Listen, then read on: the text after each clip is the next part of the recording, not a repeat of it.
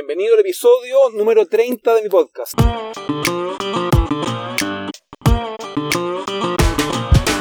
Aquí vamos a conversar sobre todas las estrategias, tácticas y herramientas para desarrollar tu marca y crear un negocio aprovechando las ventajas que nos ofrece Internet. En el episodio de hoy vamos a conversar sobre cómo convertir a los leads en clientes. Este episodio es presentado por Canal Online. ¿Qué es Canal Online? Canal Online es mi agencia de marketing digital. Así que si quieres que mi equipo y yo nos hagamos cargo de desarrollar tu marca y de conseguir más clientes para tu negocio, dirígete ahora a gabrielroitman.com slash canal online para conocer qué podemos hacer por ti y ponerte en contacto conmigo. En episodios pasados te he contado sobre los cuatro sistemas primarios que existen dentro de una empresa, que son satisfacer a los clientes, adquirir clientes, gestionar a las personas y gestionar los recursos. Y lo que quiero hacer ahora es hacer doble clic en el segundo de esos sistemas, que es el de adquirir clientes. El sistema de adquirir clientes se puede dividir a su vez en dos subsistemas, uno que es conocido como el sistema de adquisición de leads o prospectos comerciales o cotizaciones o potenciales clientes interesados, y el segundo es el subsistema de convertir a esos leads en clientes. Y lo interesante de tocar el segundo subsistema es que respecto del primero hay muchísima información muy buena sobre cómo adquirir leads, cómo utilizar Google Ads para estos efectos, cómo utilizar Facebook Ads, cómo conseguir aparecer en prensa, cómo conectar con influencers, etc. Y además hay muchas agencias de marketing que te ofrecen la adquisición de leads como servicio. Sin ir más lejos, Canal Online, que es mi agencia, se dedica en gran medida eso. Y lo que me ha tocado ver con el grueso de los clientes que nos contratan es que tienen la expectativa de que resolviendo su problema de conseguir leads, van a resolver su problema de falta de clientes. Y en muchos de los casos esto no ocurre para nada, porque habitualmente esas mismas empresas que no abordaron de forma sistemática la adquisición de leads no tienen tampoco un sistema establecido para la conversión de esos leads. Y lo que ocurre es que cuando una agencia como Canal Online capaz de multiplicar por 10 o por 20 la cantidad de leads que consiguen al día, la empresa que estaba acostumbrada a improvisar cada vez que le llegaba un lead, no cambian el hábito ahora que son más leads, sino que intentan seguir improvisando, pero con 10 o 20 veces más leads se convierte en un trabajo muy desgastador.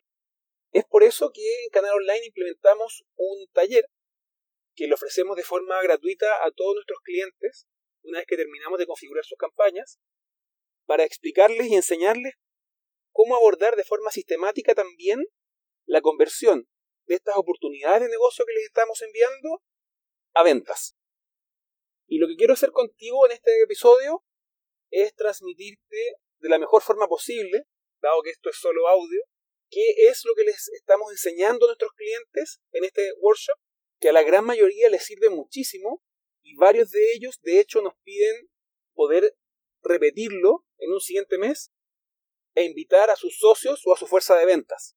Así que bueno, te voy a contar cómo transcurre este taller para que ojalá puedas hacer tú mismo en tu oficina o en tu casa el ejercicio exactamente como lo hacen nuestros clientes cuando vienen a nuestra oficina.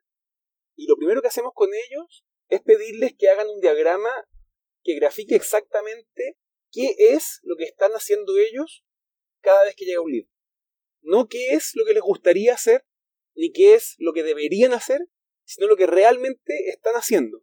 Y para crear ese diagrama utilizamos una metodología que se llama mapeo de experiencias y que en Canal Online simplificamos y adaptamos para estos efectos en particular y les entregamos a cada uno una cartulina y post-its de tres colores, verdes, amarillos y rojos, igual que en un semáforo para que con los post-its verdes indiquen todos los posibles puntos de ingreso de un nuevo lead, con los post-its rojos señalen todas las actividades que se deben realizar con ese lead y con los post-its amarillos indiquen las etapas del proceso de ventas que dependen de una decisión o de una acción del prospecto.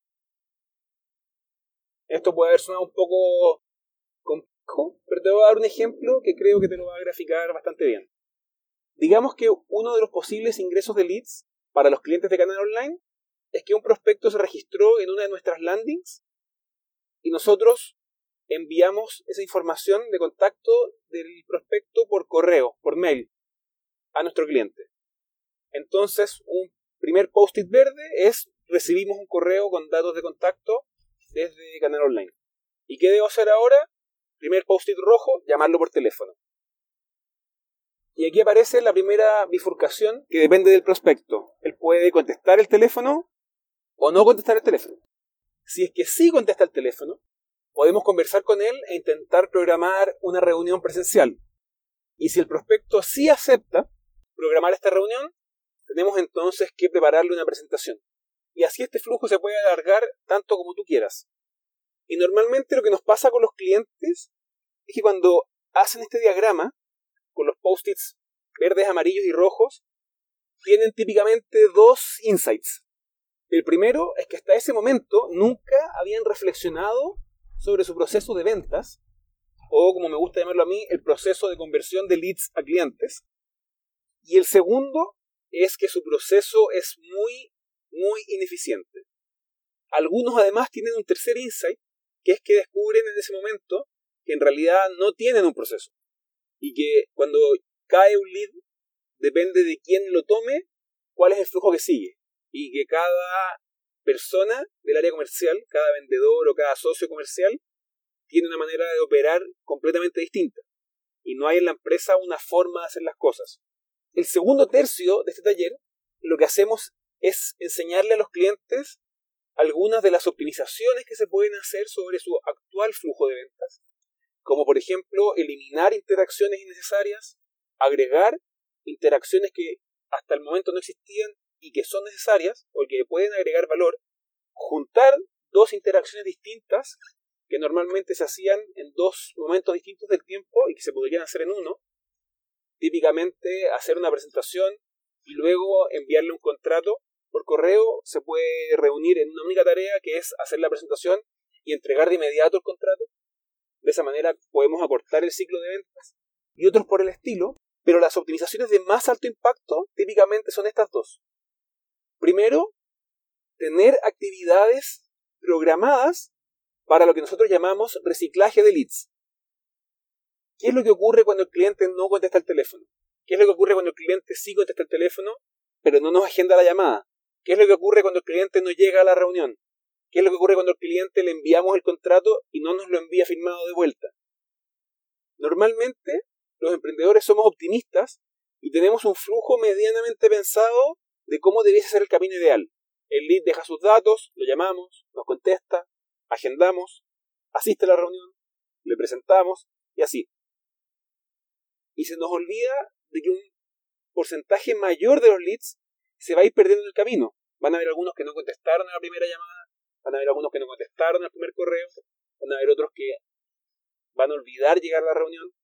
Y solo con el hecho de tener un flujo de actividades para rescatar a esos leads que normalmente hubiésemos dado por perdidos, podemos aumentar en un 50 o en hasta un 100% nuestro porcentaje de conversión de leads a clientes.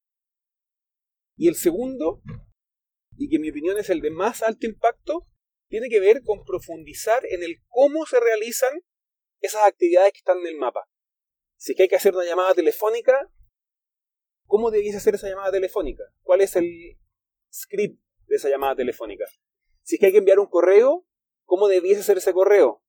Si es que hay que hacer una presentación, ¿cuál es el template para esa presentación? Con el objetivo de reducir al mínimo la improvisación dentro de ese flujo. Ahora tú te puedes preguntar por qué me importa a mí reducir al mínimo la improvisación, si hasta ahora me ha funcionado bien. Y te diría yo que tiene principalmente que ver con dos cosas. La primera es que cuando tu flujo es muy dependiente de la improvisación, el nivel de dificultad que tienes para contratar a otras personas para que hagan la labor comercial es altísimo.